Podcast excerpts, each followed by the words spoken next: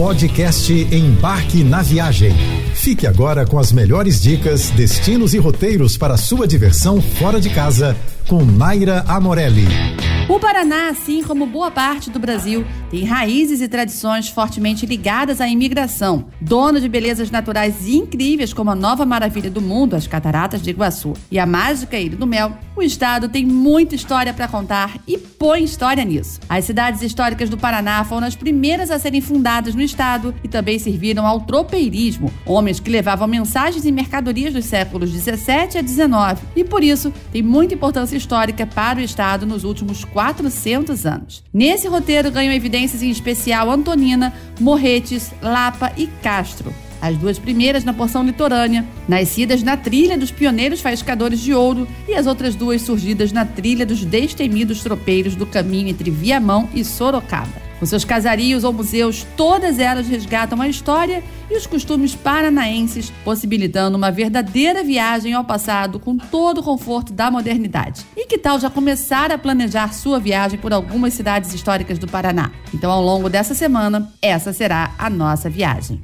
Antonina está debruçada sobre as águas de uma calma baía e, como inúmeras cidades litorâneas, surgiu através da colonização portuguesa. Manuel Duarte, Antônio Leão e Pedro de Uzeda receberam entre 1648 e 1654 três Sesmarias, sendo seus primeiros povoadores. Mas a data da fundação é considerada como 12 de setembro de 1714. Nesse dia, o Frei Francisco de São Jerônimo autorizou a construção de uma capela em homenagem à Virgem do Pilar. E por isso, até hoje, os moradores da cidade também são chamados de capelistas. Em Antonina, matriz de Nossa Senhora do Pilar, as igrejas do Bom Jesus do Saivá e de São Benedito, o Casario da Praça Coronel Macedo, a antiga estação ferroviária e o Teatro Municipal são atrações imperdíveis. Vale destacar que a cidade é cercada pela Serra do Mar. Ao visitar a cidade, não deixe de fazer um tour pelo centro histórico, formado por um conjunto arquitetônico com construções antigas e tombadas como patrimônio histórico nacional pelo IFAM. Dar aquela caminhada pelas ruas tranquilas de paralelepípedos e entrar nos casarões antigos também é uma boa viagem. Em fevereiro, a cidade fica muito agitada devido ao seu carnaval, que é um dos mais famosos do estado. Dando sequência à nossa semana especial sobre as cidades históricas do Paraná, hoje a gente dá uma viajada por Campo do Tenente e Carambeí. De um lado, casarões seculares e de outro, imensas áreas planas cultivadas. O contraste desses dois cenários faz de Campo do Tenente uma ótima sugestão de viagem para quem procura riqueza cultural e tranquilidade em meio à natureza. Um ponto histórico interessante é que durante o período colonial, Campo do Tenente integrou o Caminho das Tropas, uma antiga via terrestre que ligava o sul ao centro do país, uma rota econômica normalmente utilizada para o transporte de bois. A Casa Cultural Dom Polski, os enormes casarões, a Ponte Férrea, o Rio Várzea, a Igreja de Santana, além do Mosteiro Trapista Nossa Senhora do Novo Mundo, são os locais mais visitados da cidade.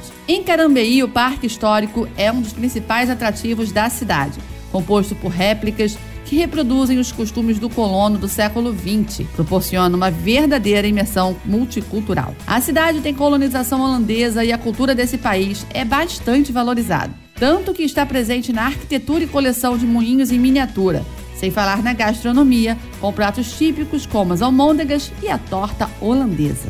Para finalizar nossa semana sobre algumas cidades históricas do Paraná, Castro não poderia ficar de fora dessa lista. E se você quiser uma segunda parte desse roteiro, já deixa sua dica de cidade lá no Instagram, arroba Embarque na Viagem, para eu já ir preparando, combinado? As cidades históricas do Paraná revivem a importância dos tropeiros, mas Castro merece destaque. O município entrou na rota das tropas em razão da abundância de pastagens e como consequência do movimento constante nas margens do rio Iapó. A primeira capelinha foi então construída. Em seguida, vieram os primeiros moradores até que em 5 de março de 1774 a vila foi transformada em Freguesia de Santana do Iapó. A emancipação, com o atual nome, vem em 21 de janeiro de 1857, fazendo nascer a primeira cidade instituída na província do Paraná.